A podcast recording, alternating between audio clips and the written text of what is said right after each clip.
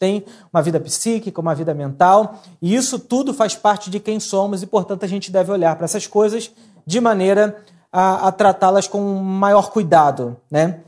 E quando a gente pensa nos dilemas da saúde mental, da alma humana, a gente poderia dizer que durante a história da humanidade, é, a gente, eu digo a gente como humanidade, passou por vários períodos. Em cada tempo, nós temos um grande dilema. Já foi o medo, a culpa, já foi a perseguição do Império Romano, já foi recentemente as duas grandes guerras mundiais, e daí grandes autores pensando como é que a gente vive agora depois de duas grandes guerras. Como é que está a alma humana depois de passar pelo Holocausto, pelo nazismo? Então, Victor Frankl vai escrever sobre Em Busca de Sentido, porque é esse o grande assunto que está em voga ali. Como é que a gente encontra sentido para a vida? Onde está Deus e onde está a esperança? Onde estão as coisas nesse mundo? E, no entanto, quando a gente pergunta o que, que aflige a sociedade atual? O que, que nos angustia? A gente poderia dizer que, de certa forma, aquelas doenças do passado, como febre amarela e outras doenças mais, de certa forma estão controladas e de alguma maneira pacificadas.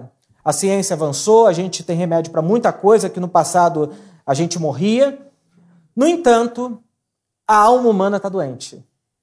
A nossa alma é o grande desafio da contemporaneidade. Como é que a gente lida com a gente? Daí a gente vê os dados crescendo, depressão, suicídio, angústias e por aí vai. O Zygmunt Bauman, um sociólogo polonês, falou que a alma humana foi desfeita, se tornou líquida, se tornou sem forma, sem estrutura. E o Bauman fala que isso traz muita angústia, porque antes a gente vivia numa sociedade blocada, as coisas muito bem estruturadas, e hoje nada é mais blocado, tudo é líquido, né? E a gente, ele diz que se transformou em mercadoria. Não temos mais noção de indivíduo, tudo, todos nós aqui somos um número, uma pessoa ah, pronta a comprar. E dentro desse sentido, ele diz que a gente perdeu a percepção moral do que é bom, do que é mal, do que é certo, do que é errado, por aí vai. Além disso, nós, mais recentemente ainda, temos um outro ah, filósofo, professor coreano chamado Byung-Chul Han, e ele escreveu sobre a sociedade do cansaço, um texto mais curto, mais simples, mas interessante também, mostrando que a alma de hoje é uma alma ah, cansada. Bom, a gente teria muitos caminhos, eu acredito que todos eles são verdadeiros, para falar sobre a alma humana, como que a gente está. E aqui a gente não tem tempo para falar sobre tudo, e eu escolhi um assunto que encontrei em dois autores que eu acho interessante na filosofia, o, o Pondé, e uma outra autora, que é psicanalista e também é, escritora muito reconhecida, que ganhou o prêmio Jabuti de 2010 de literatura, uma mulher extraordinária, chamada Maria Rita Kel, e eles têm falado, escrito sobre o tema do ressentimento. E é basicamente sobre esse tema que eu quero me ater aqui nessa manhã, porque eles têm demonstrado como que esse dilema do ressentimento não é uma coisa só global, mas muito específica também aqui do nosso país, tem chão, né? O ressentimento é uma coisa muito nossa. E alguém vai perguntar, mas o que é ressentimento? Bom, vamos começar pela palavra ressentir é re, essa partícula aqui do português significa retorno. Quando a gente fala de refluxo, a gente tem um fluxo, a gente come o alimento, e o refluxo é o que acontece quando esse alimento volta, né? Então, o ressentimento é um retorno do sentimento. Ressentir é ficar sentindo, repetindo aquele sentimento ruim, desagradável que você tem. Então, a pessoa ressentida, é alguém incapaz de atravessar o seu próprio sentimento. É como se ela tivesse barrada diante de algum sentimento. Então ela fica estagnada na sua ofensa e no mal que alguém lhe fez. Ela fica ressentindo aquele mal. Por isso que todo ressentido, toda ressentida, tem uma memória extraordinária. Gente ressentida lembra dos detalhes, dos detalhes, do detalhe. Por quê? Porque o ressentimento é fruto dessa memória estagnada. Ela fica repetindo na cabeça dela essa memória em looping. Talvez o Freud diria que é uma neurose obsessiva. A pessoa, o Freud disse que a neurose obsessiva é a doença da mente. A pessoa fica lembrando, repetindo, repetindo, repetindo na sua lembrança alguma coisa que talvez lhe fez mal. Então, essa pessoa relembra e ressente porque não consegue atravessar o sentimento, não consegue deixar para trás, não consegue transpor essa realidade que ela está sentindo. E por que não esquece? Por que, que ela não supera? Bom, eu vou pedir para colocar uma citação aí, que é o seguinte: o ressentido não é alguém incapaz de esquecer ou perdoar. O ressentido não é alguém incapaz de esquecer ou perdoar. O ressentido, ele não quer esquecer. Ele não quer perdoar. Ela não quer esquecer e ela não quer perdoar. É diferente.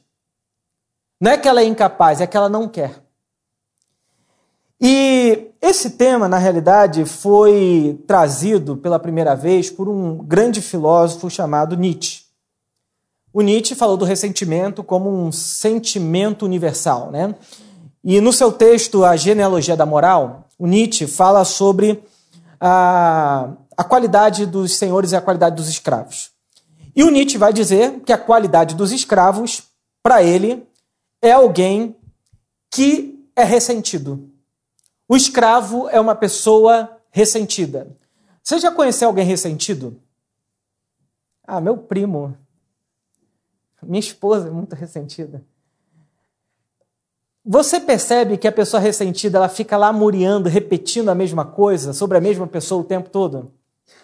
É nesse sentido que o Nietzsche está falando que o ressentido ele tem a qualidade dos escravos, porque ele não sai daquela condição e daquele sentimento.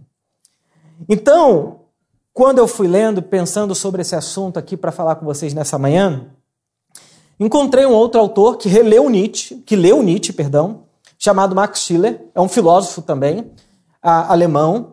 Ele é cristão, mas católico romano. E no seu texto, O Ressentimento na Construção da Moral, Max Schiller, ele fala uma coisa que me pegou assim. Ele diz que a pessoa ressentida ela produz um alto envenenamento psicológico. Ela fica se destruindo pela mente. A pessoa ressentida tem um alto envenenamento psicológico. E por quê? Porque a pessoa ressentida é alguém que sofreu uma ofensa real, um dano, uma injustiça. Ela não inventou. Ela sofreu um dano, ela sabe o que aconteceu. Mas ela não teve, na hora, a coragem de responder à altura. Sabe quando acontece alguma coisa com você, você não sabe o que fazer, sai daquele ambiente, passa duas horas e você pensa: por que, que eu não respondi?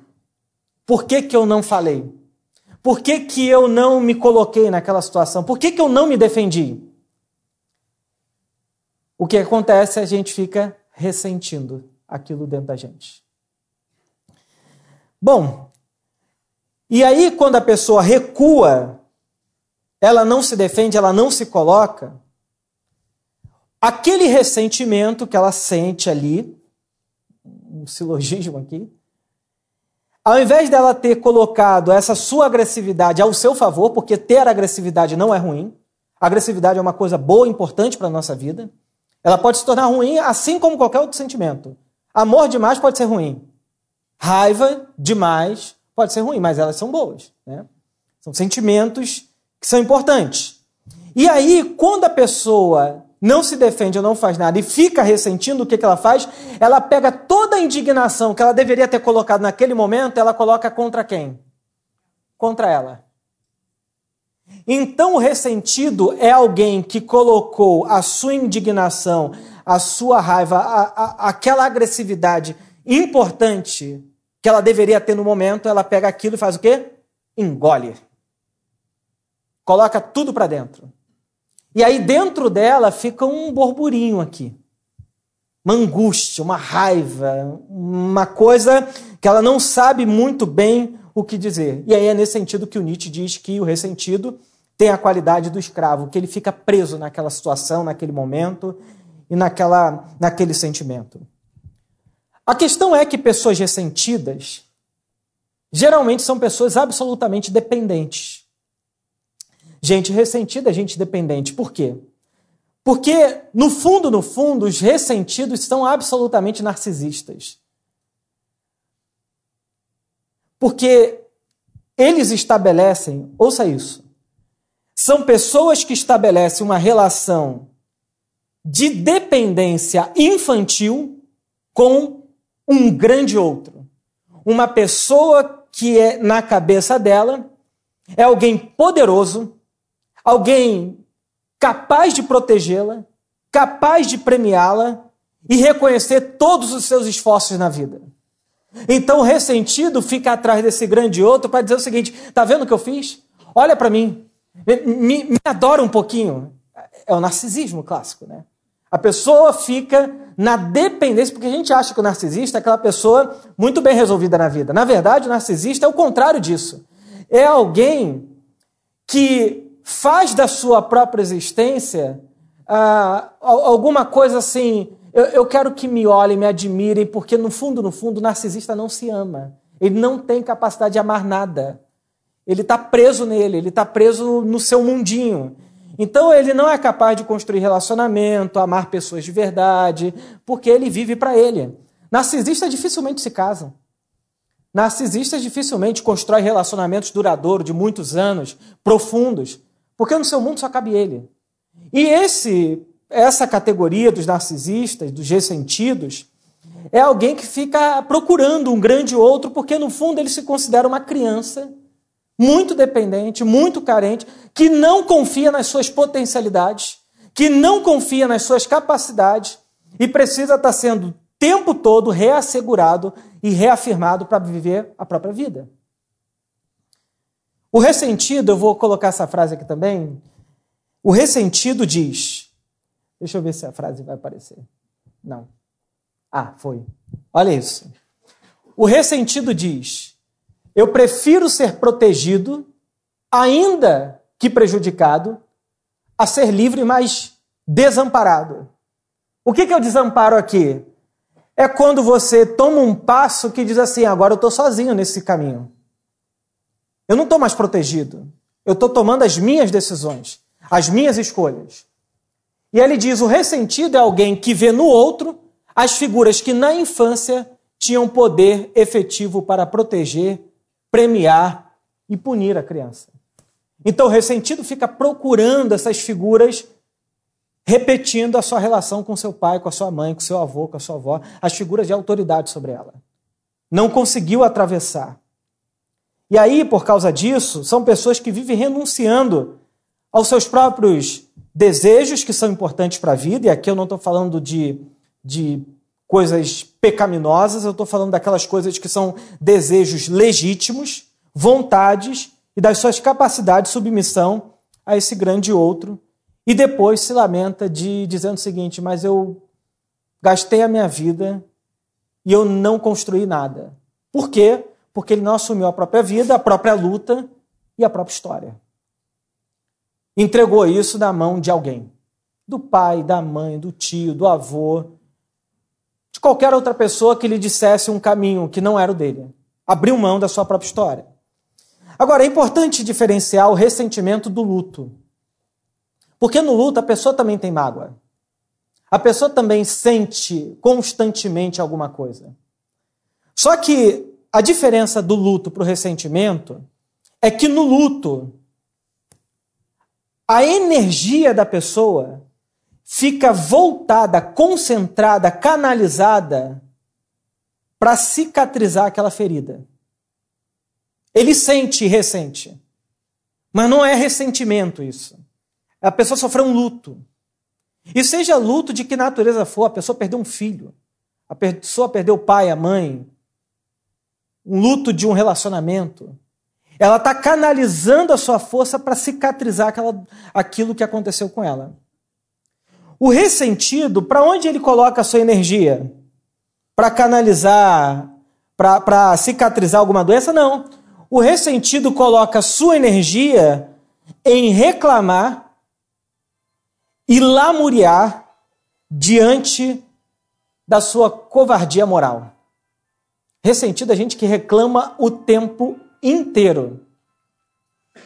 Por isso, por isso, é importante a gente entender isso. Pessoas que lutam pela própria vida não se ressentem. Elas podem sair perdedoras, mas nunca ressentidas.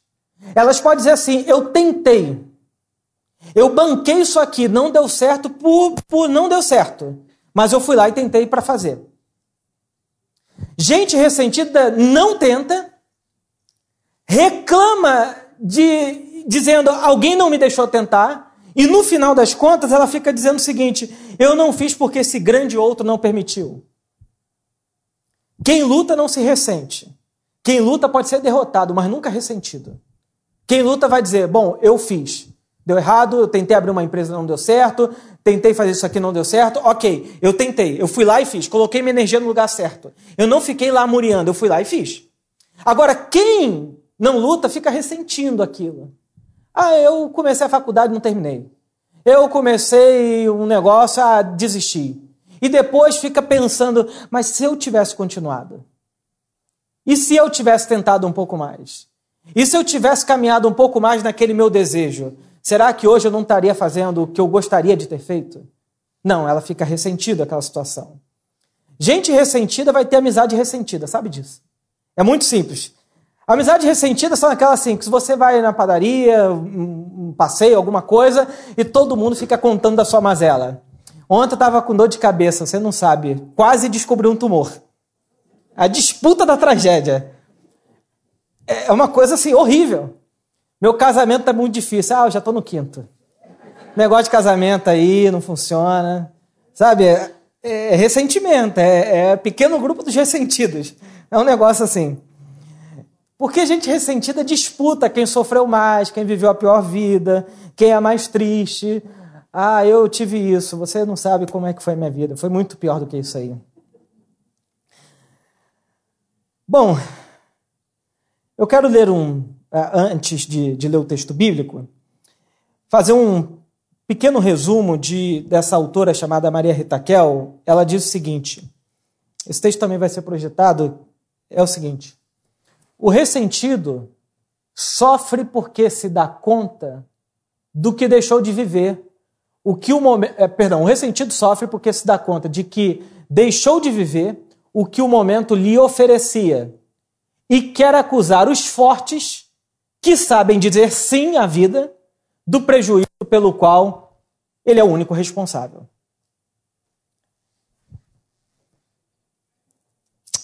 Bom, Diante disso, e aqui não é uma palestra sobre ressentimento, eu quero fazer a pergunta: como é que o evangelho de Jesus Cristo ele nos liberta do ressentimento? Como é que Jesus nos apresenta um caminho, a sua palavra, para a gente sair desse lugar? Porque, como eu disse, ressentimento é uma prisão. Como é que a gente sai? Eu quero ler com vocês o texto é, do apóstolo Paulo, lá em Romanos, capítulo 12. Eu vou ler a partir do versículo 17, tá bom? Eu não sei se vai ser projetado a partir do 17, mas eu vou ler a partir do 17. Se não tiver, a gente, vocês continuam comigo a leitura a partir do 19. Diz assim: Não retribuam a ninguém mal por mal. Procurem fazer o que é correto aos olhos de todos. Façam todo o possível para viver em paz com todos.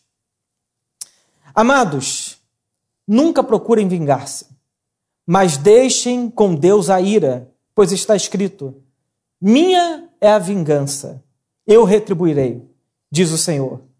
Ao contrário, se o seu inimigo tiver fome, dele de comer. Se tiver sede, dele de beber. Fazendo isso, você amontoará brasas vivas sobre a cabeça dele. Não se deixem vencer o mal pelo mal mas vençam o mal com o bem. Amém. Como é que o Evangelho nos ajuda a sair do ressentimento? Vencendo o mal com o bem. E aí a pergunta é: como que a gente vence o mal com o bem? Eu quero oferecer uma única resposta, que é: não se vingar.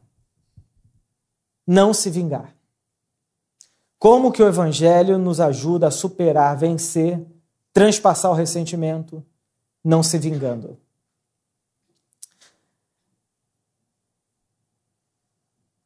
justiça é diferente de vingança. Justiça é diferente de vingança. Justiça é dar ao outro o que ele merece. E em relação a isso, nós somos a favor. O cristão, ele pode sofrer injustiça, mas ele não deve buscar sofrer injustiça. A única injustiça que o cristão sofre é aquela que Jesus falou em Mateus capítulo 5, no Sermão da Montanha. Quando vos perseguindo, vos injuriarem e praticarem todo tipo de injustiça contra vocês por causa do meu nome. É a única injustiça que o cristão diz. Por causa de Jesus, eu não tenho muito o que fazer. Mas o cristão não é alguém que vive buscando injustiça. Tem gente que tem um senso onipotente tão grande que ele acha que pode sofrer qualquer injustiça que nada lhe atinge. Mentira. De novo, isso é narcisismo infantil. Agora, na justiça, eu retribuo ao outro na proporcionalidade do que ele merece. Só há uma coisa que eu não posso retribuir na mesma proporção, que a Bíblia não me permite. O que, que é? A maldade. Não paguem o mal com o mal. A única coisa que o cristão não retribui de maneira justa é quando se trata de maldade. O cristão não pode pagar o mal com o mal, mas pague o mal com o bem. Então, justiça é diferente de vingança. Vingança dá ao outro o que ele não merece. Por exemplo, no Antigo Testamento tem um conceito de justiça muito elaborado que é olho por olho, dente por dente. O que, que ah, Deus está falando para o povo? Se alguém matar a tua ovelha, tu não pode ir lá e matar o boi da pessoa. Olho por olho e dente por dente. Proporcionalidade. Então, na vingança, eu dou ao outro que ele não merece. O cristão, por sinal, é alguém que deve lutar por justiça, por tzedakah, por práticas de boas obras. Isso é uma prática cristã, mas nunca se vingar. Porque de fato, a vida, ela nos causa e vai nos causar muitos danos. A gente vai sofrer. Se ninguém te avisou, se você acreditou no slogan, para de sofrer. Sabe de uma coisa, você vai sofrer. Mas a gente pode sofrer de maneira ativa, entender o sofrimento como parte da vida. No mundo tereis aflições, mas tem de bom ânimo. Foi o que Jesus disse. Ou a gente pode sofrer de maneira passiva, quando a gente sofre de maneira passiva, a gente cai no ressentimento. E a gente pode olhar para a história pessoas que lutaram por causas nobres, justas, e que não se ressentiram, mas sofreram injustiça, mas não caíram no ressentimento. Por exemplo, Nelson Mandela. Diante da briga do apartheid, alguém que foi preso, viveu uma série de coisas, mas na hora que ele teve a oportunidade, ele não se vingou. O que, que ele fez? Tentou conciliar o seu próprio país. O Martin Luther King Jr. Ele está dizendo: o, o sistema de separar pretos e brancos é um sistema injusto. Eu vou lutar contra isso. Mas sofreu dano, foi morto, assassinado. Mas ele não se vingou. Ele praticou a justiça sem vingança. Ou ainda, Zumbi dos Palmares aqui no Brasil, que lutou contra é, a favor da liberdade de culto e contra a questão do racismo, da escravidão dentro do nosso país. Então, quando a gente luta por justiça, a gente não deve se ressentir, a gente está fazendo o que é certo. O cristão deve fazer o que é certo. O desejo de vingança é o desejo dos ressentidos. Ele deseja, porém é um desejo sem ação. Ele se ressente e fala assim: o mundo está de mal a pior. Mas a gente pergunta: e o que você está fazendo diante disso? Não, está muito ruim. Está tudo muito ruim. Eu, vou jogar um pouco de. É Free Fire que, que fala? É isso? Pessoal, aqui tem. Os jovens da igreja não chegaram ainda para o culto. Eu acho que é Free Fire. Ah, então vou falar o que tinha na minha época. PlayStation. Qual? 4, 5? Vou jogar um PlayStation. Pronto. O mundo está indo de mal a pior, mas o que, que você faz? Nada. Por quê? Porque o ressentido ele tem o desejo, mas ele está impedido de viver aquele desejo. E por isso que o ressentido vive envenenado pela raiva, pelo ódio, ele tem uma lembrança ótima de tudo que sofreu, mas é incapaz de fazer alguma coisa. Por isso que o ressentido ele mora numa casa chamada insatisfação crônica. Porque ele guarda o dia, a hora, a temperatura, a, as nuvens que estavam no céu, daquele momento em que alguém lhe fez algum mal. Ele está lá naquele dia, ele guardou aquilo, está dentro da alma dele. E ele fica nesse lugar de ressentimento esperando que essa pessoa venha e lhe pague cada centavo da dívida, do peso emocional que ela trouxe para sua alma. Bom, como é que o Evangelho nos ajuda? Primeiro, entendendo que quem se, quem se vinga se considera superior a Deus, a Trindade. Quem se vinga se considera superior a Deus, a Trindade. Paulo diz que a vingança pertence a Deus e se eu me coloco no lugar do vingador, eu estou dizendo, eu sou como Deus. Eu posso fazer uma coisa que é atribuída somente a Deus. Paulo está dizendo, não se vingue, porque a Deus pertence a vingança. E o próprio Deus fala, eu vou trazer vingança, a ira, mas isso não pertence a nenhum de nós. Por isso que quando a gente se vinga, ou quando a gente fica com esse sentimento de vingança, a gente acha ou que é igual a Deus ou que é superior a Deus. A Trindade é quem, por direito, poderia se vingar de toda a humanidade.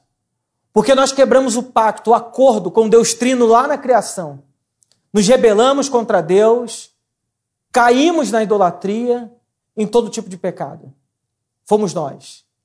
E a Trindade poderia, por direito, dizer: acabou a humanidade. Acabou essa história de ser humano. O que, que a Trindade fez? Se vingou? Deus Trino se vingou? Não. O que, que a Trindade fez? Biblicamente falando, Cristo recebeu o dano que deveria recair sobre nós, para que nós recebêssemos o seu perdão e o seu amor. O apóstolo Paulo, lá em 2 Coríntios, capítulo 5, versículo 17 a 21, Paulo diz o que, a Trindade fez. A Trindade não ficou, se ressenti... Eh, não ficou ressentida, o Deus Trino não se ressentiu. Paulo diz o seguinte: olha, portanto, se alguém está em Cristo, é nova criação. As coisas antigas fizeram o quê? Já passaram. O ressentido tem coisas antigas agora.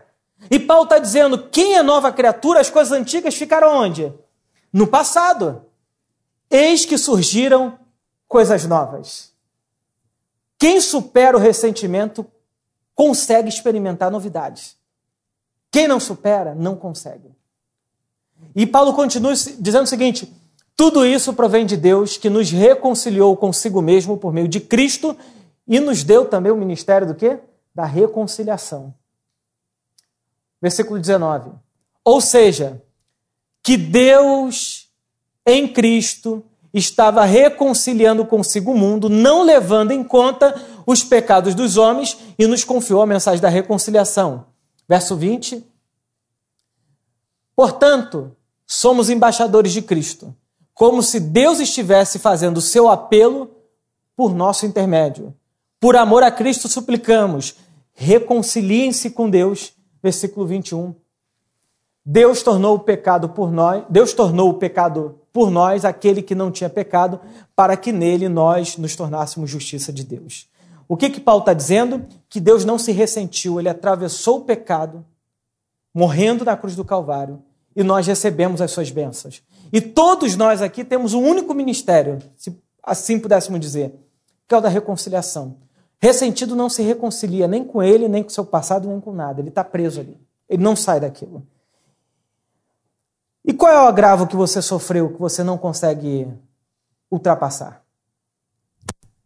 Será que você se ressente até hoje pelo fato de seu marido, da sua esposa, ter terminado o casamento por conta de outra pessoa?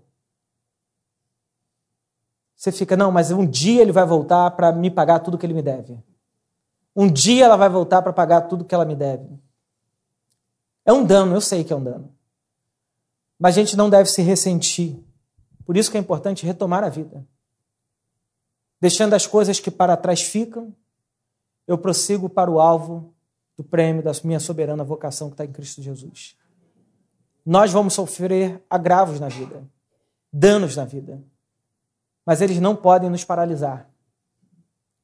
Será que você está ressentido porque o seu pai não te apoia ou não te apoiou no que você tanto deseja fazer?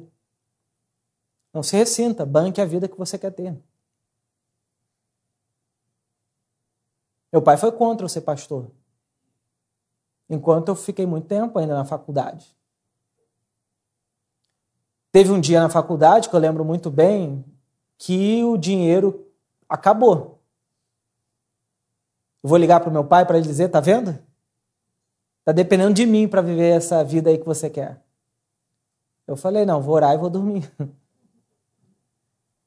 E foi o que eu fiz. Graças a Deus alguém resolveu mandar uma oferta naquele dia. Mas é disso que se trata. É bancar esse negócio. A gente acredita, tem vocação, tem sonho, tem plano, tem projeto.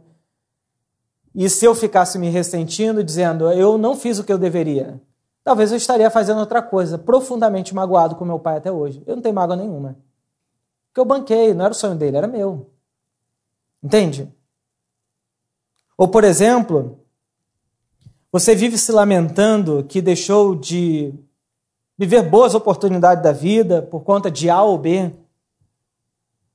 mas era aquela oportunidade, mas fulano falou para mim para eu não fazer e você não bancou o seu desejo. E aí está ressentido. Bom, deixando as coisas que para trás ficam e a gente agora avança para o alvo. Por isso que, se der tempo, volta para a faculdade, que você tanto quis fazer. Eu conheci pessoas aqui que disseram o seguinte: eu trabalhei durante anos fazendo isso na minha vida, e eu estou numa transição. Pessoas com 40, 40 e poucos anos, 50 anos, dizendo que está na transição. Isso não é para todo mundo, entende? Eu não estou generalizando aqui a conversa. Eu só estou dizendo o seguinte: às vezes a gente tem que dizer, eu quero viver isso. Eu quero experimentar isso na minha vida. Eu, eu, acho muito incrível quando Deus fala pelo profeta Joel que quando o Espírito fosse derramado, até os velhos sonhariam. Isso é muito impressionante. Deus nos dá a capacidade, ainda depois de muita idade, de sonhar. De não ser esmagado nem pelo passado, nem pelo presente, de olhar para o futuro com esperança, com desejo de viver essas realidades. Não se vingar é ser como Cristo no mundo. Quando a gente aceita ser um seguidor de Jesus, nós somos convidados a imitá-lo, a ser parecido com ele. E Jesus é o ser humano que tinha todos os motivos para se ressentir. Ele foi humilhado,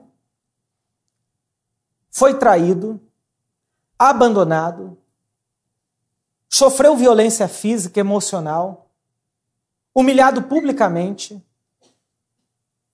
o açoitaram de maneira cruel, brutal e desnecessária e o penduraram numa cruz. E na cruz, o que ele diz é: Pai, perdoa-os, porque não sabem o que fazem. Seguir a Jesus é não aceitar o caminho do ressentimento é uma outra lógica de vida. É uma outra percepção da realidade. Jesus poderia ter ficado na cruz de cara emburrada, cabeça baixa e dizer: Deus me mata logo. Mas antes disso, ele falou: Pai, perdoa-os, porque eles não sabem o que fazem. Jesus na cruz se ofereceu aos seus algozes, oferecendo a eles o perdão que eles não mereciam não só a eles, mas também a nós. E se nós queremos ser seguidores de Jesus, devemos nos parecer com Ele na vida aqui agora. Ser como Cristo é denunciar os sistemas de morte do mundo. É dizer que não é uma passividade, não, então está tudo bem. Não, não, não está tudo bem. O mundo é caótico. A gente está vivendo fora do jardim do Éden. E fora do jardim do Éden, o sistema se chama Babilônia.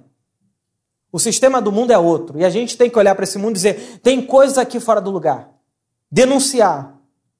Mas, por outro lado, ser parecido com Jesus é amar aquilo que tem de belo no mundo. Jesus usou inúmeros exemplos da natureza, da criação, de coisas que ele entendia ser belas, bonitas, que a gente tem que olhar e falar: graças a Deus por isso. Aquilo que tudo aquilo que for bom, belo, puro, justo, santo, deve ocupar a nossa cabeça, é o que o apóstolo Paulo diz. Então, há beleza no mundo. Então devemos amar o que é belo. Mas a gente também deve perdoar aquilo que existe de caído na humanidade. Perdoar. Isso é ser parecido com Jesus. E quando a gente fala de ressentimento, de que a gente, para superar o ressentimento, tem que acabar com a vingança dentro da gente, não se vingar é acabar com o banco de réus dentro da sua cabeça. Não se vingar é acabar com o banco de réus que fica aqui dentro de nós. Alguém vai dizer: Ah, pastor, é porque você não sofreu o que eu sofri. Você não viveu o que eu vivi. Você não tem idade para falar sobre isso. Você não sentiu o que eu senti. Deixa eu dizer uma coisa: no fundo do ressentimento tem autopiedade, autocomiseração.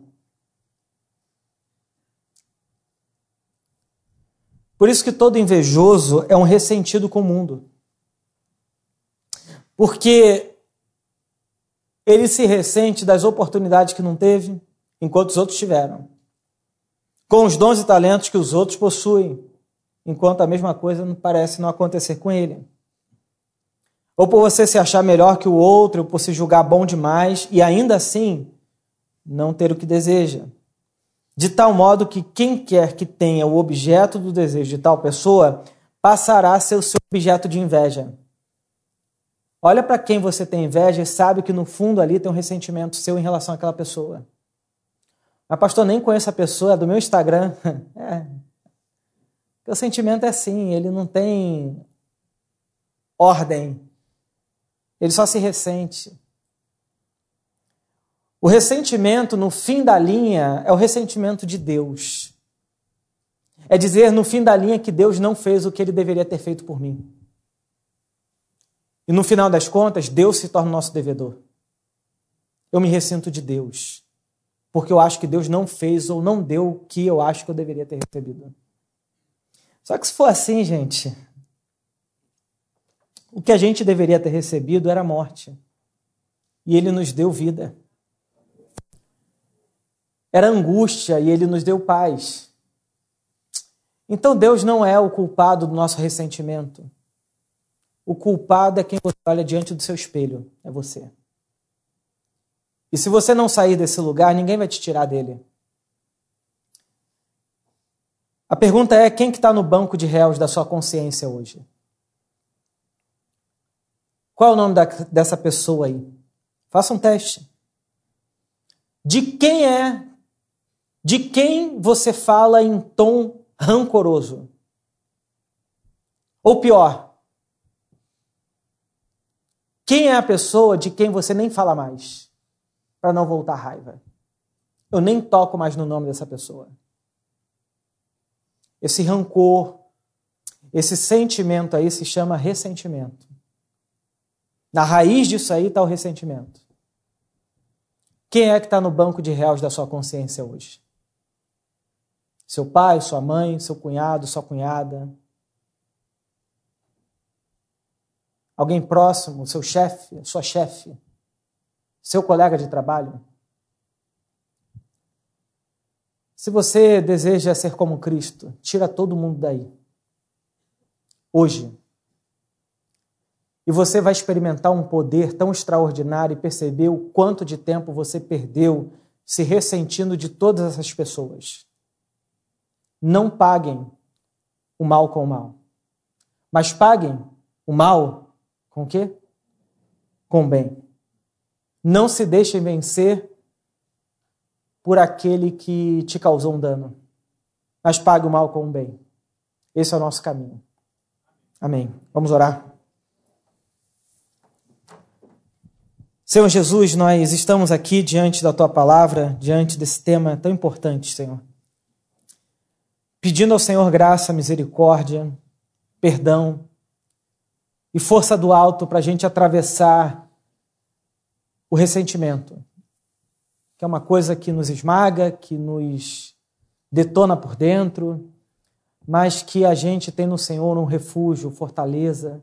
A gente pode encontrar em Ti, Senhor, motivos e motivação para a gente sair desse lugar e caminhar rumo a uma vida como Jesus prometeu. Essa vida rica de significado, rica de sentido, rica de alegria, rica de esperança. Isso só é possível, Senhor, quando dentro de nós dissermos para nós mesmos e para o mundo que todos estão perdoados. Todos estão pacificados dentro de nós, Senhor. Ninguém está no banco de réus da minha consciência. Nos ajuda, Senhor, a sair do lugar do ressentimento para um lugar de uma vida ativa, construtiva, criativa, cheio de beleza e significado, de modo que possamos olhar para trás e dizer quantas coisas boas o Senhor fez por nós. Por isso nós estamos alegres. É o que nós pedimos, Senhor. Amém. E que a graça do nosso Senhor e Salvador Jesus Cristo, que o amor de Deus, o nosso Pai, a doce comunhão e consolação do Espírito Santo seja sobre a tua vida, a tua casa, a tua família e o teu coração, hoje para todo sempre. Amém. Amém. Deus abençoe a todos, um ótimo domingo. E não se esqueçam de pegar seus filhos, não se ressintam deles. Tem conectores aqui na frente para quem quiser contribuir com a nossa campanha da obra, tá bom?